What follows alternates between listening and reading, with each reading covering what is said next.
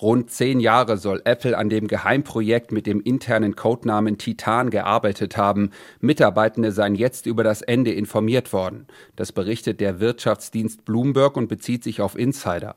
Einige der rund 2000 Beteiligten sollen demnach entlassen werden. Der Großteil werde aber auf andere Bereiche bei Apple verteilt. Zum Beispiel auf Teams, die im immer wichtiger werdenden Bereich der künstlichen Intelligenz arbeiten.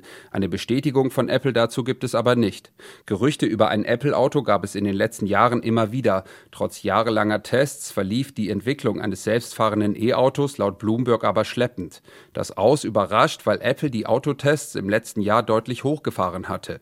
Der iPhone-Hersteller sei noch Jahre von einem marktreifen Auto entfernt gewesen. Die Verantwortlichen hätten sich außerdem gefragt, wie sinnvoll Milliardeninvestitionen in ein Produkt seien, das möglicherweise nie verkauft werde.